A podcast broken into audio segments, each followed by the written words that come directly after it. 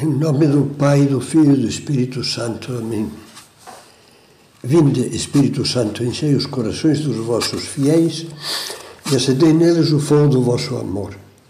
Enviai o vosso Espírito e tudo será criado, e renovareis a face da terra. Os versículos do Salmo 119, esse cântico à lei de Deus que vamos meditar agora, são os seguintes.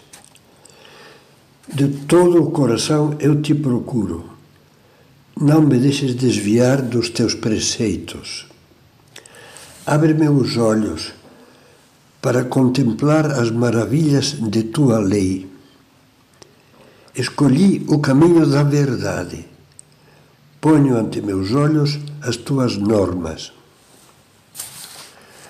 No começo de uma meditação anterior, líamos aquele versículo, o versículo 105, que dizia: A tua palavra é luz no meu caminho.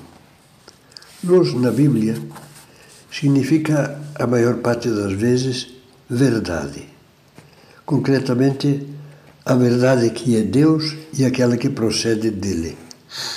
Nele estava a vida, diz São João no prólogo do seu Evangelho. E a vida era a luz dos homens. E na sua primeira carta, o mesmo apóstolo São João diz: Esta é a mensagem que ouvimos dele, de Cristo, e vos anunciamos. Deus é luz, e nele não há treva alguma. Deus é luz. Cristo, como ele mesmo dizia, é a luz do mundo. Luz sem sombras nem manchas. É a verdade limpa e clara, a luz verdadeira que, vindo ao mundo, ilumina todo o homem. O leitor não sente a necessidade de uma luz que lhe encha a alma e lhe mostre sem enganos a autêntica vida. No canto mais profundo do nosso coração, Todos nós temos esse anseio e desejo, o desejo, muitas vezes abafado, de conhecer a verdade sobre Deus e caminhar nela. No fundo, gostaríamos de poder dizer, como o Salmo, de todo o coração eu te procuro, mas isso nos custa. Esse anseio foi, no meio das dúvidas, o longo sofrimento de Santo Agostinho ele dizia, escrevia, ó oh eterna verdade, verdadeira caridade e querida eternidade. És o meu Deus, por ti suspiro dia e noite. Desde que te conheci, tu me elevaste para que visse que aquilo que eu deveria ver e ainda era incapaz de ver, de fato existia. Atingiste a minha vista enferma com a tua irradiação fulgurante. E eu tremi de amor e de temor. Percebi que estava longe de ti, numa região estranha. Talvez você também se encontre em uma região estranha, oscilando entre querer se aproximar de Deus e preferir não ver claramente. Ficar nisso, porém, não é caminhar na verdade, mas é evitá-la. A sinceridade da nossa procura de Deus e da sua vontade, da sua lei de amor, está como que retratada em duas breves parábolas de Jesus. A primeira é a parábola do tesouro escondido. O reino dos céus, diz Cristo, é semelhante a um tesouro escondido no campo. Um homem o acha e, cheio de alegria, vai, vende tudo o que possui e compra aquele canto. Muitos, graças a Deus, podem ver-se nesta parábola. Eram cristãos mais ou menos praticantes. Tinham uma fé aprendida mais ou menos em crianças, mas se mexiam no campo de uma rotina espiritual que não tinha brilho nem surpresas. De repente, um belo dia Deus os acordou. Talvez com o exemplo de alguém ou ouvindo uma palestra sobre a palavra de Deus, folheando um livro, assistindo a uma live na internet, a graça do Espírito Santo despertou neles então o afã de conhecer, de se aprofundar mais nas verdades da fé e em sua vertente prática, a moral cristã. E surpreenderam-se, sentiram-se como quem descobre um oceano do qual conheciam apenas umas gotas de água. Logo pediram a Deus, como o salmo: Abre meus olhos, escolhi o caminho da verdade.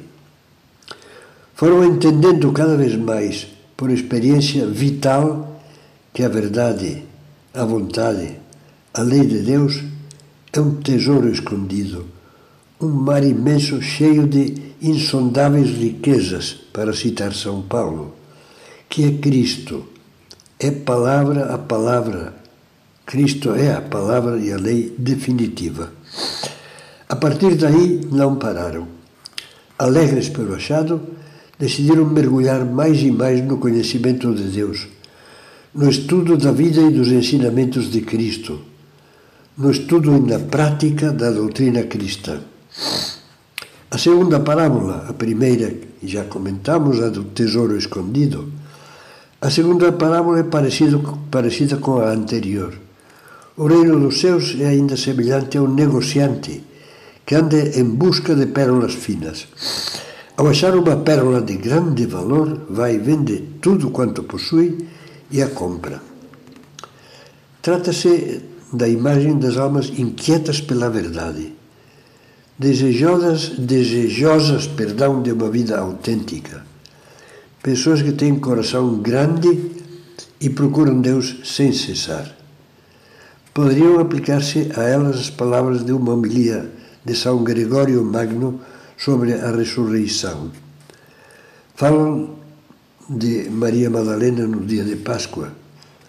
Apesar de encontrar o sepulcro de Jesus vazio, não parou de procurá-lo, empenhada em ungir seu pobre corpo morto e prestar-lhe assim uma última homenagem. Por isso foi a primeira a quem Jesus ressuscitado apareceu.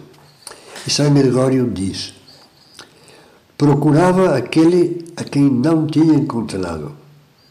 Procurava chorando, inflamada no fogo do seu amor, ardia em desejos de encontrar aquele que julgava terem roubado.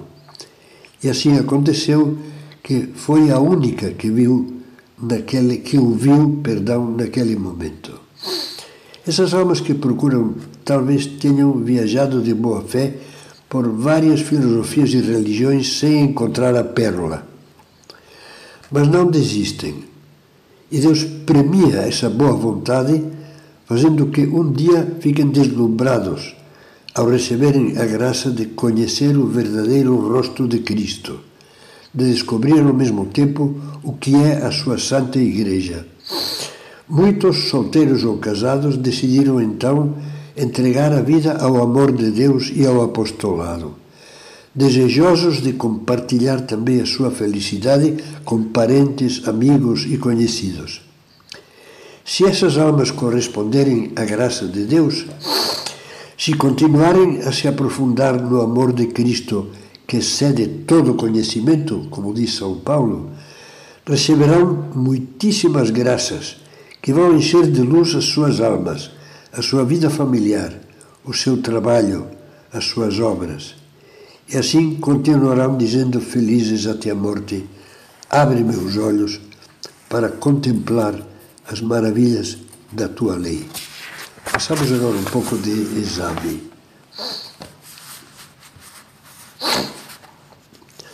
Já percebi que as riquezas da lei de Deus, do Evangelho de Jesus Cristo, são para mim como um continente desconhecido, que tenho de buscar com toda a alma, sem parar até descobri-lo. Tenho consciência de como é pobre o meu conhecimento da lei de Deus e de que talvez nem sequer saiba repetir de cor os dez mandamentos e as virtudes e defeitos relacionados a cada um deles. Já li a Bíblia, já li e reli e voltei a ler o Novo Testamento, do Evangelho de São Mateus até o Apocalipse. Encontrei muitas ou poucas pérolas escondidas nas parábolas, nas, perdão, nas palavras de Jesus, de São Paulo, de São João, de São Pedro. Li e estudei livros para adultos sobre a doutrina cristã, como o Catecismo da Igreja Católica ou A Fé Explicada do autor Leotrize, nos quais se encontram aprofundamentos certos sobre as verdades que Deus revelou e os desdobramentos práticos da lei de Deus